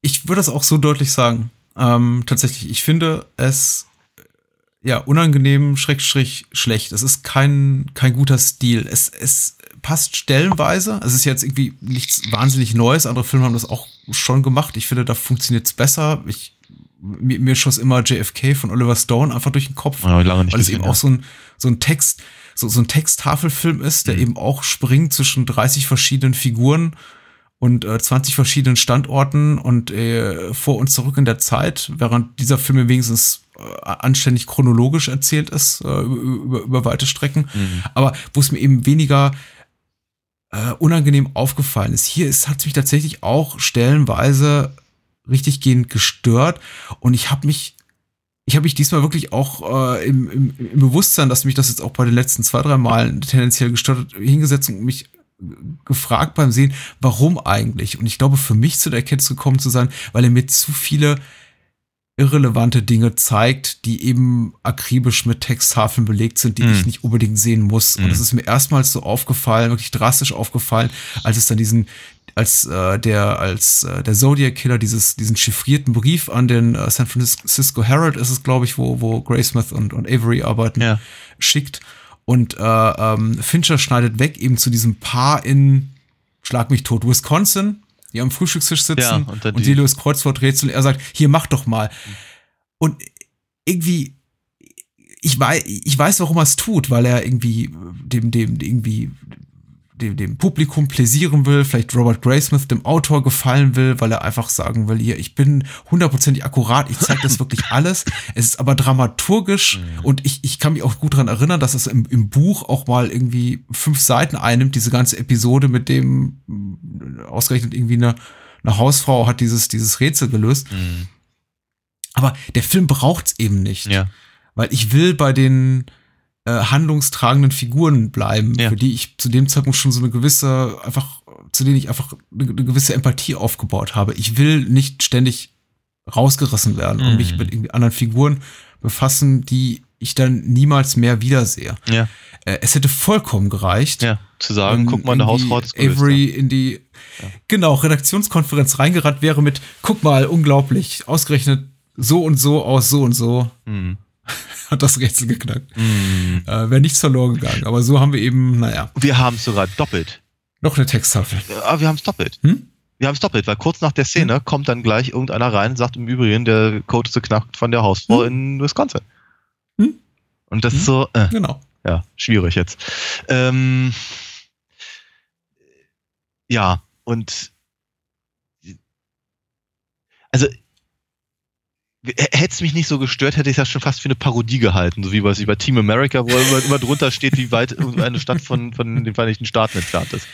Ähm, aber, Ja. aber nee, und sag mal, dass das Fincher das halt cleverer kann, zeigt ja eben auch zum Beispiel dieser ebenfalls aus der, aus der Kinofassung geschnittene äh, äh, Szene, wenn man Szene nennen möchte, die, der Moment, wenn eben der Bildschirm schwarz ist und man hintereinander weg halt sechs oder sieben Popsongs angespielt hört.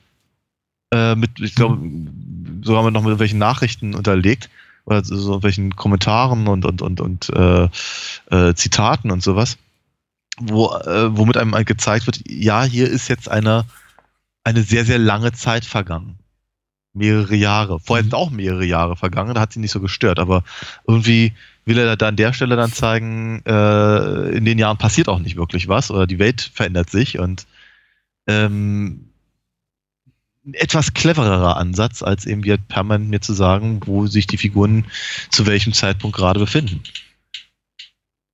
Hm. Auch ansonsten ist der Film. Klingt jetzt alles sehr kritisch. Ja, ist es ja auch, weil wir, ich glaube, das braucht der Film aber auch. Nicht deswegen, weil er, weil er überall permanent auf allen möglichen Bestenlisten erscheint. Und mir nicht so ganz klar ist, warum. Mhm.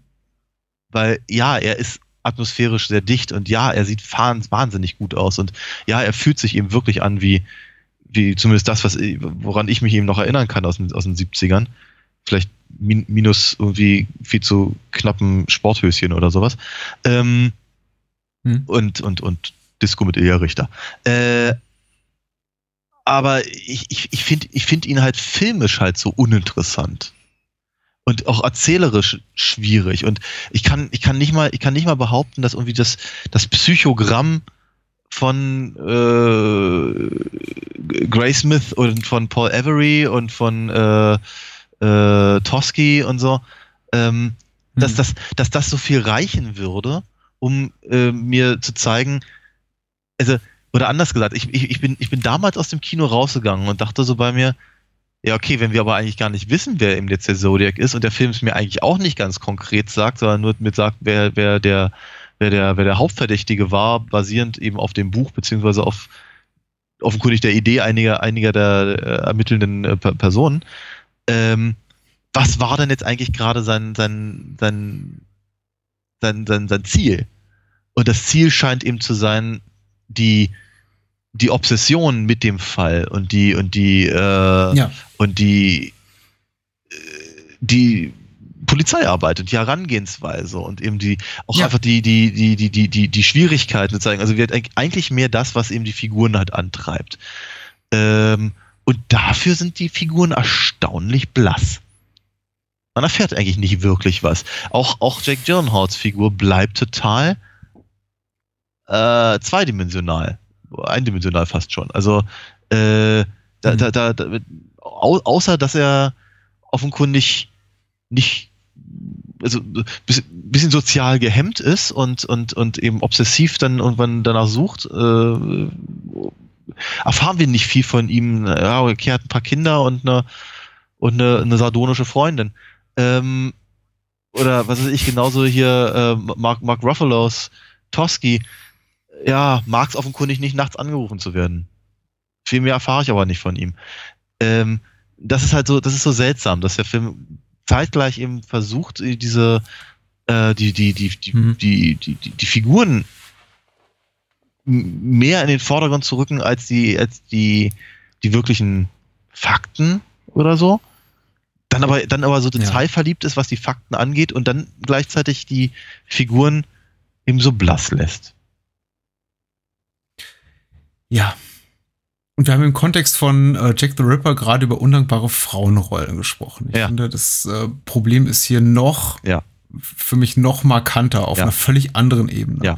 Der Film ist einfach, ähm, zeigt ganz schlichte Mann, Frau, Dynamiken, irgendwie äh,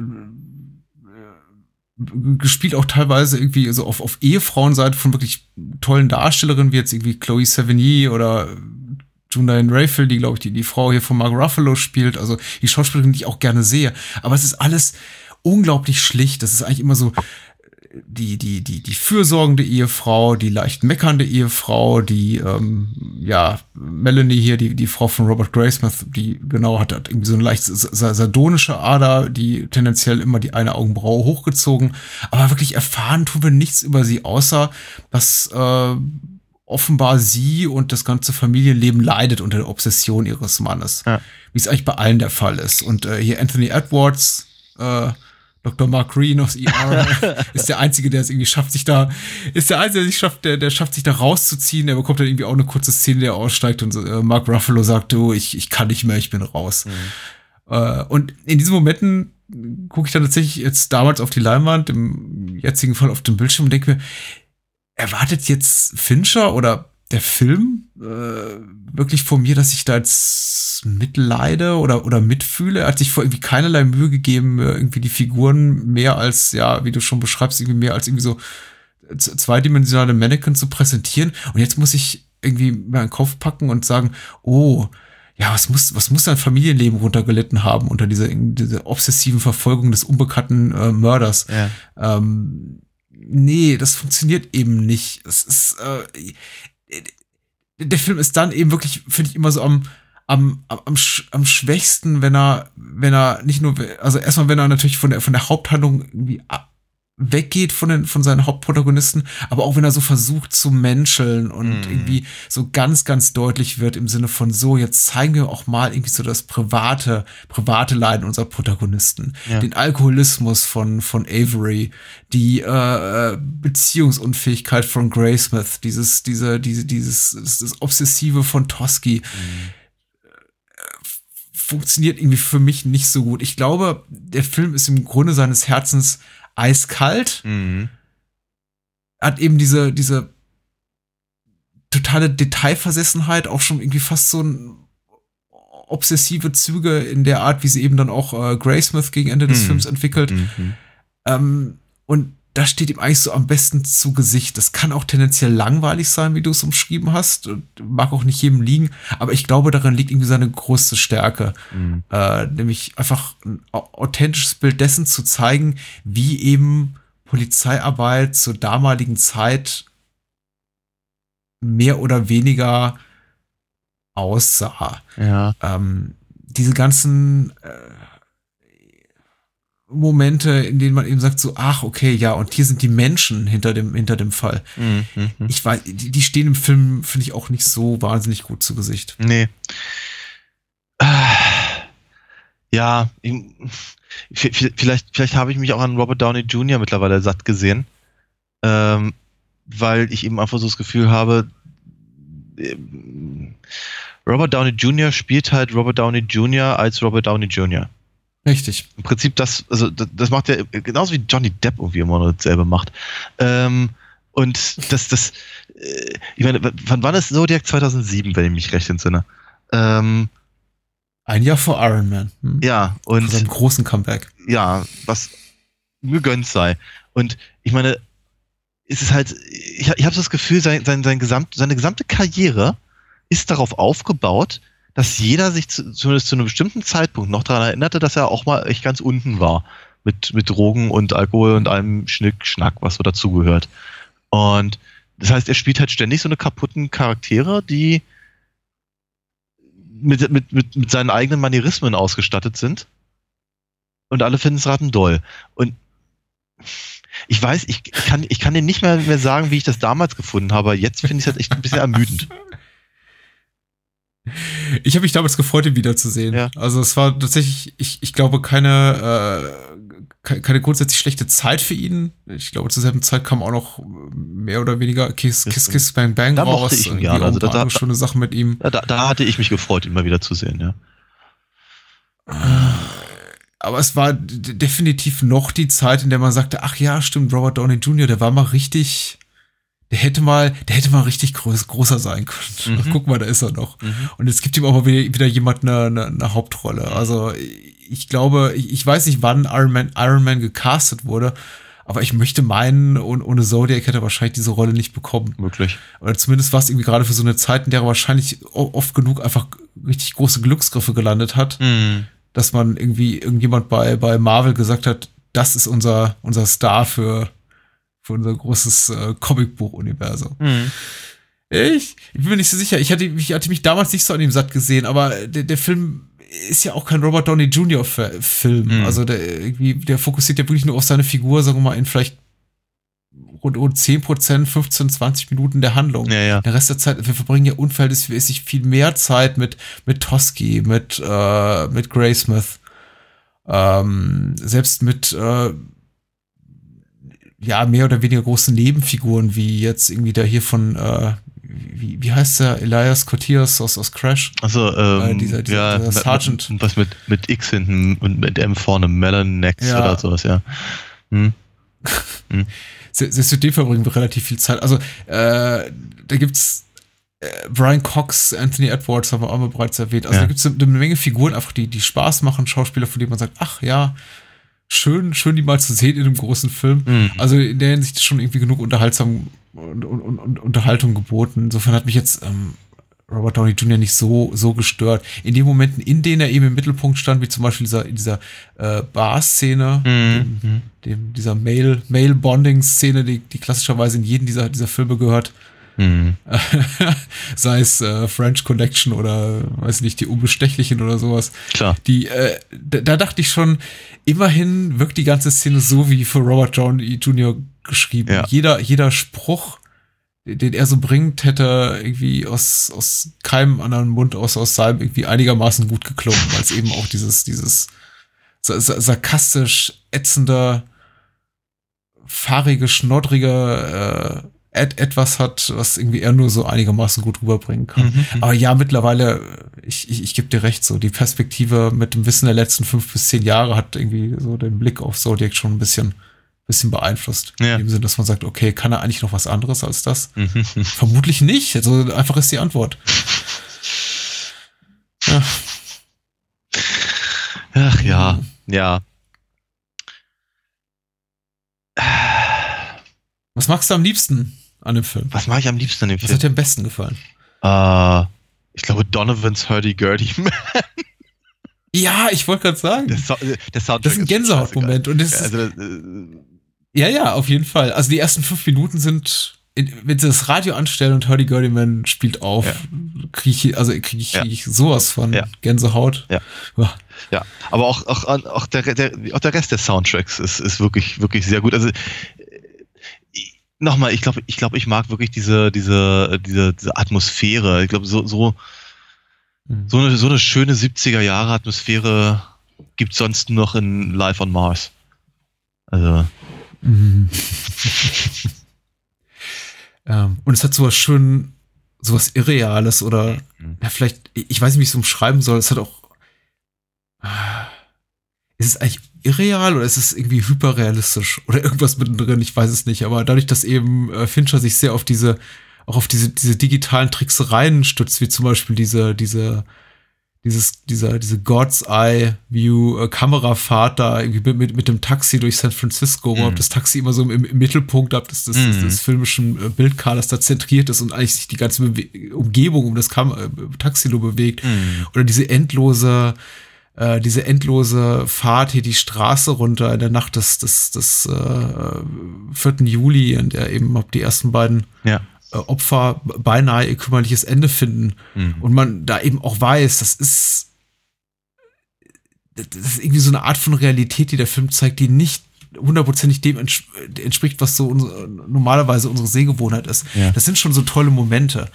Und äh, ja, das, das gefällt mir eben sehr, sehr gut. Ja. Ich weiß irgendwie, es kann, es kann nicht so sein, wie es ist. Nein. Auch, auch die Räume haben alle eine unglaubliche Tiefenschärfe. Ich weiß nicht, ob dir das aufgefallen ist, als Mhm. sie zu diesem Taximord kommen Mhm.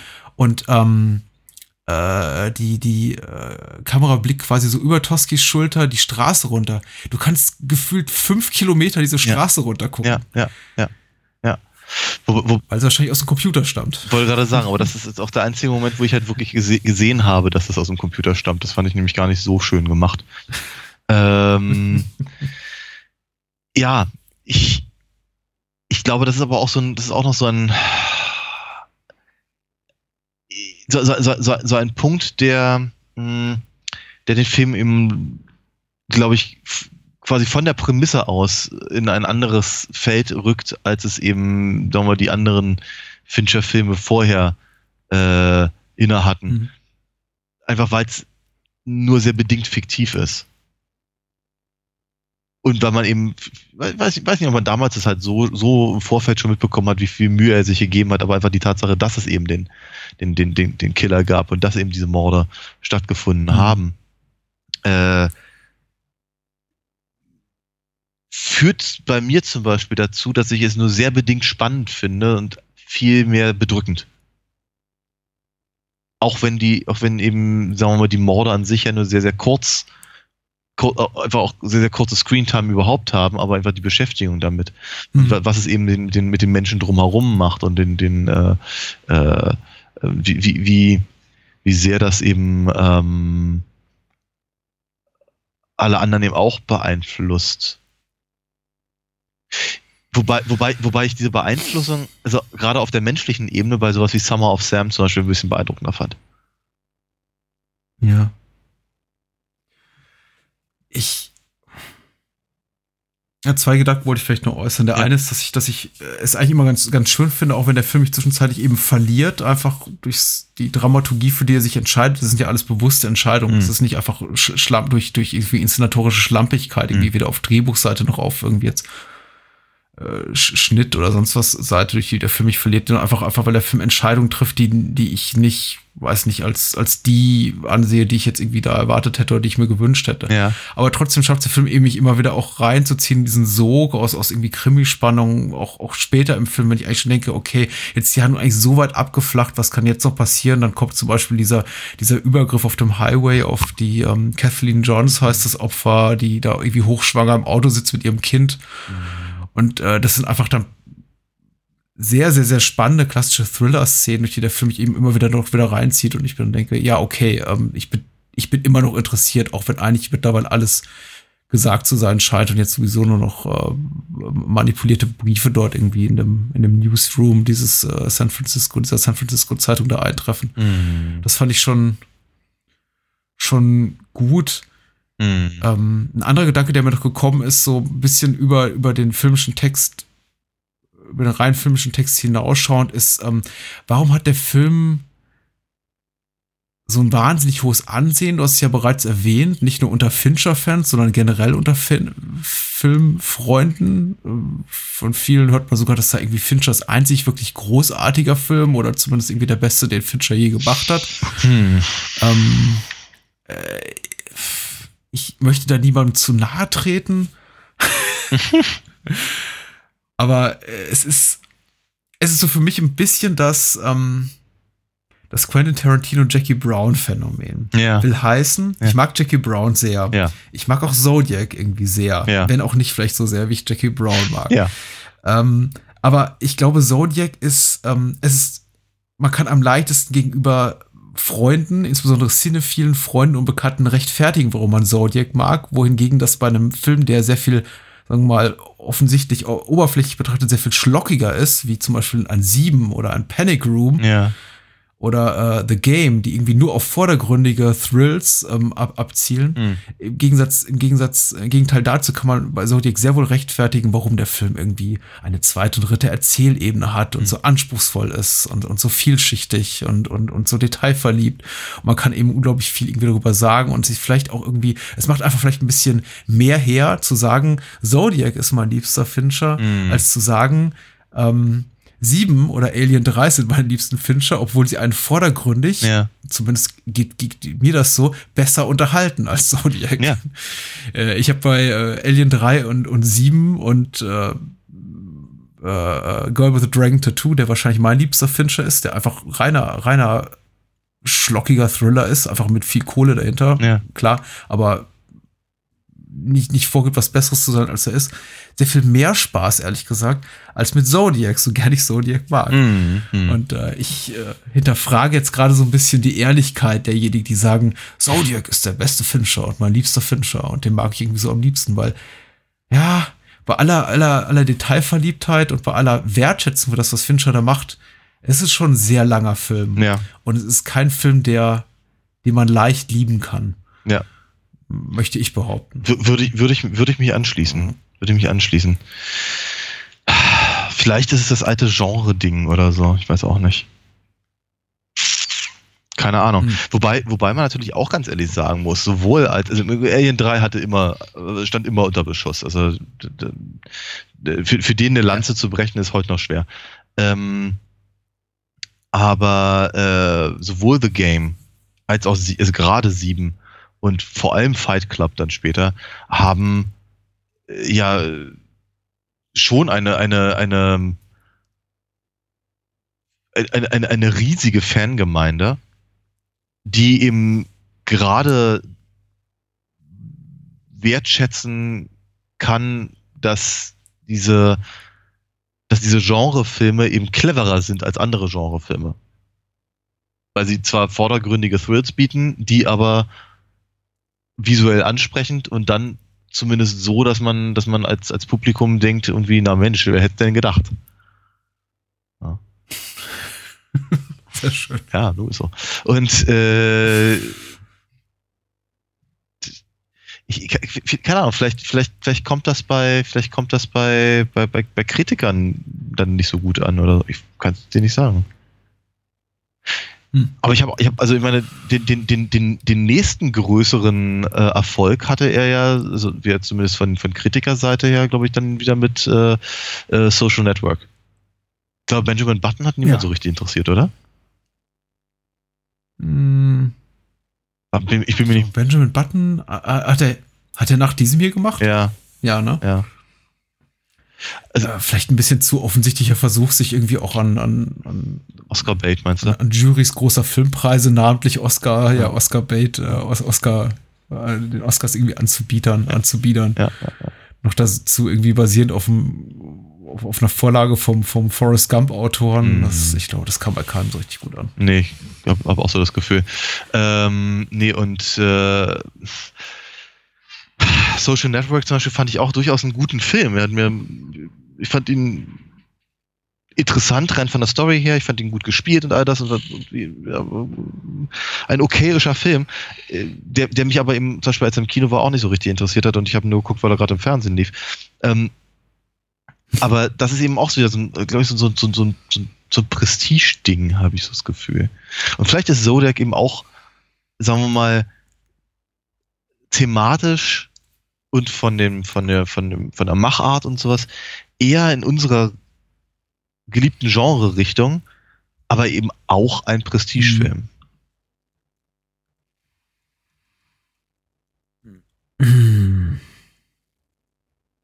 Ja. Ja. Ja. Ja. Dem kann ich nicht mal irgendwas hinzufügen, was Schlaues. Okay. Ich, ich, ich habe irgendwie so ein bisschen drauf, ich habe so ein bisschen drauf gewartet, dass äh, ich glaube, die, die äh, Richtung, die äh, Fincher jetzt mit Zodiac eingeschlagen hat, hat er jetzt lange, lange genug auch verfolgt. Ich denke, jetzt ist es auch mal gut. Er selber ist, ich halte ihn selber für schlau genug, dass er weiß, er kann dieses, was er damit begonnen hat, was jetzt irgendwie auch rein auf ästhetischer Ebene und auch inhaltlicher Ebene er, er auch fortgeführt hat auf verschiedenen Ebenen, auch durch seine Netflix-Serien, durch House of Games und Mindhunter und sowas und durch eben weitere Thriller, die er gemacht hat, wie jetzt eben Girl with the Dragon Tattoo und auch Gun Girl, dass damit auch irgendwann jetzt auch gut sein muss. Ich bin überrascht, jetzt gelesen zu haben vor ein paar Tagen, dass er tatsächlich das World War Z-Sequel ausgerechnet verfilmen wird, nicht nur als Produzent, sondern als Regisseur Krass. Mhm. Und frag mich doch gerade, äh, ich habe das erstmal mit einem gewissen Ekel gelesen und dachte, oh ja, ernsthaft, auf das Niveau willst du dich runterbegeben? Ja. Ich weiß, die zahlen gut, aber ähm, wirklich? Und dann dachte ich mir, ja, vielleicht, vielleicht ist genau das, das, was er wieder mal machen muss. Und ich meine, Alien 3 ist bei weitem nicht perfekt. Wir haben ausführlich über den Film geredet und wir hatten beide äh, sehr viele Punkte, über die wir auch gemeckert haben Ja, ja. Aber eben auch vieles, was uns gut gefallen hat. Und es ist ein bemerkenswerter Film, ist und bleibt es. Und vielleicht ist jetzt irgendwie die Zeit, in der es, in, in der irgendwie zurückkehren muss zu dieser Art von Auftragsarbeit? Stoff, aus dem man, ja, Auftragsarbeit, von der man eigentlich denkt, da kann nicht wirklich viel bei rumkommen. Und er gewinnt dem Ganzen dann doch für uns alle überraschend nochmal irgendwie so einen neuen neuen Dreh ab. Möglich, ja. Äh, ich mag's hoffen. Ich rede mir das Ganze gerade so ein bisschen schön, weil ich immer noch so ein bisschen entsetzt bin. Ja. Ja, keine Ahnung. Vielleicht braucht er aber einfach wirklich Geld. Ah, Gun Girl muss ich mir noch angucken. Und äh, ja, Girl with the Dragon Tattoo habe ich auch noch nicht gesehen. Ja. Ich hoffe, das stimmt überhaupt noch mit dem, mit dem, mit dem Sequel zu, äh, äh, zu World War Z und ist jetzt nicht schon wieder irgendwie zwei Tage später diskreditiert. Aber äh, die Wikipedia sagt, ja, der macht das. okay. Gerade mal bestätigt. Ähm, ja, gu gu guter Film mit Abstrichen. Ich, äh, ich aber auch ein Film, ehrlich gesagt, den ich, und deswegen haben wir uns auch für den Podcast ja ausgewählt. Ich glaube, weil es uns beiden ein bisschen so ging, ein Film, den man doch dann, der einfach inhaltlich so viel hergibt, auch wenn einem nicht alles gefällt, dass man den doch, glaube ich, auch gerne noch mal alle zwei, drei Jahre rauskrabt und sagt, ach komm, Ja. geben wir dem Ganzen noch eine Chance und vielleicht auch einfach neue Facetten daran entdeckt, die einen diesmal ansprechen und Sachen, die einem dann wiederum weniger gefallen. Mhm. Mich hat's jetzt so ein bisschen ernüchtert zurückgelassen. Ich mochte ihn jetzt irgendwie beim letzten Sehen durchaus noch mal ein bisschen lieber. Mich hat irgendwie diese episodische Struktur, Struktur ein bisschen äh, zerstört, gestört. Und einfach auch die Tatsache, dass ich eben auch mich von bestimmten Figuren, die ich eben lieber mag als andere, allem voran jetzt äh, äh, hier äh, die, die, das Polizistenduo da, Tosky und, und, und Graham heißt er, oder Anthony Edwards, die, die Figur von dem, irgendwie auch auf längere Armstrong. Zeiten einfach oh, Armstrong aus den Augen Mhm. verliere. Mhm. Ja, deren Geschichte fand ich eigentlich immer so mit am interessantesten, aber gut sei es drum. Mhm. Schön ist er dennoch, das Ende ein bisschen doof, wahrscheinlich dem kleinen Komplettisten in Fincher geschuldet, dass er sagt, okay, jetzt nochmal Zeitsprung Mhm. 10, 12, 15 Jahre nach vorne und äh, Absolution für Robert Graysmith Smith Mhm. äh, in Form von äh, hier Mike irgendwas, dem, dem allerersten Opfer. Mar Marjo oder der so. sagt, ja, doch hier, Arthur. Hm. Ja, ja, Arthur Lee Allen, hier gespielt von John Carroll Lynch, der war's. Mhm. Aber das ist auch nur so ein erzählerisches Goodie eigentlich für diejenigen, die sich wirklich intensiv damit auseinandergesetzt haben mit dem tatsächlichen Fall. Ich glaube, für den Kinozuschauer, der nichts über den Fall weiß, Mhm. dem gibt dieser kleine Epilog herzlich wenig. Ja. Außer das dringende Bedürfnis, sich am Kopf zu kratzen und zu sagen, wer, wer- ist dieser Kerl? Mhm. Warum sitzt er da am Flughafen? Mhm. Ja. Ja. Zumal man ja nicht, mal, nicht mal den, den, äh, den Polizisten oder was auch immer er sein mag, äh, ähm, erkennt.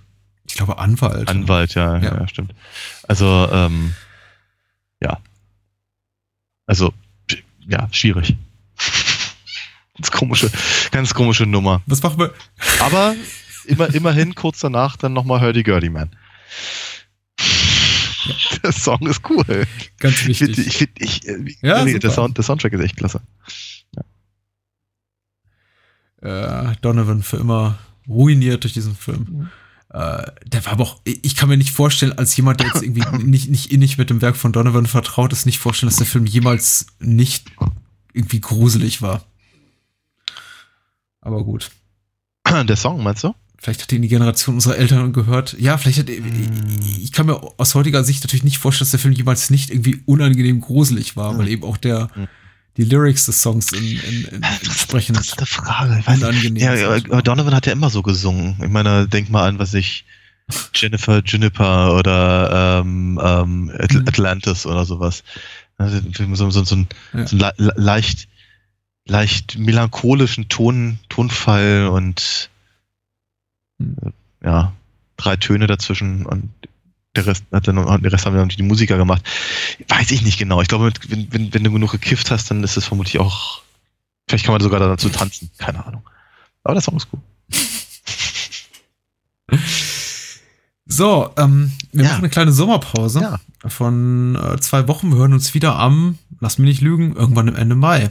Ähm, ich glaube, das ist der 25. Mai, an dem kommt unsere nächste Episode raus. Und äh, um, ich hoffe, die Vorfreude zu vergrößern und die äh, lange Wartezeit damit zu überbrücken, verweisen wir zum einen auf bahnhofskino.me slash PayPal, Ja. wo man für uns spenden kann.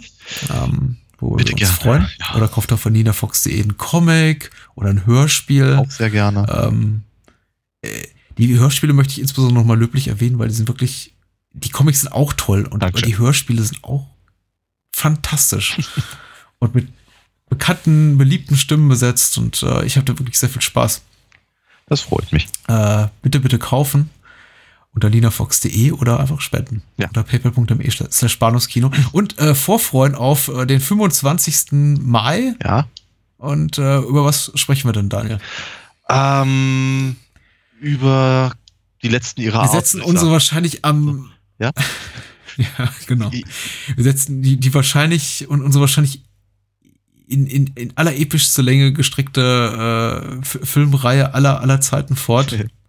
Nämlich Mit Day of the Dead, dem dritten Romero-Zombie-Film. Genau. Und? Aus dem Jahre 82, Zwei- hätte ich jetzt auch- 84, zwei- wird rauszufinden sein. 82 hätte ich jetzt auch geschätzt, aber ich weiß es nicht genau. Ja. Und dann? 82 klingt gut, ja. Und noch? Und wir reden über ähm, äh, A Boy and His Dog von L.Q. Jones mit Don Johnson. Genau. Und einem Hund in der Hauptrolle. ja, bis dahin, bis wir uns dann wieder hören in drei Wochen, wünsche ich, wünsche ich dir eine gute Nacht, Daniel. Ja, dir dann auch. Bis, bis dann. Tschüss. Bis dann. Ciao.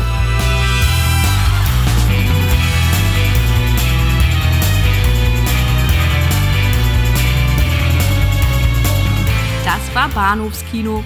Wollt ihr mehr von uns lesen oder hören? Natürlich sind wir auch bei Twitter und Facebook vertreten. Schickt eure Filmwünsche oder Feedback an patrick.bahnhofskino.com. Und unter alinafox.de findet ihr alles zu den Comics und Hörspielen rund um Daniels Meisterdiebin. Vielen Dank fürs Zuhören und adios.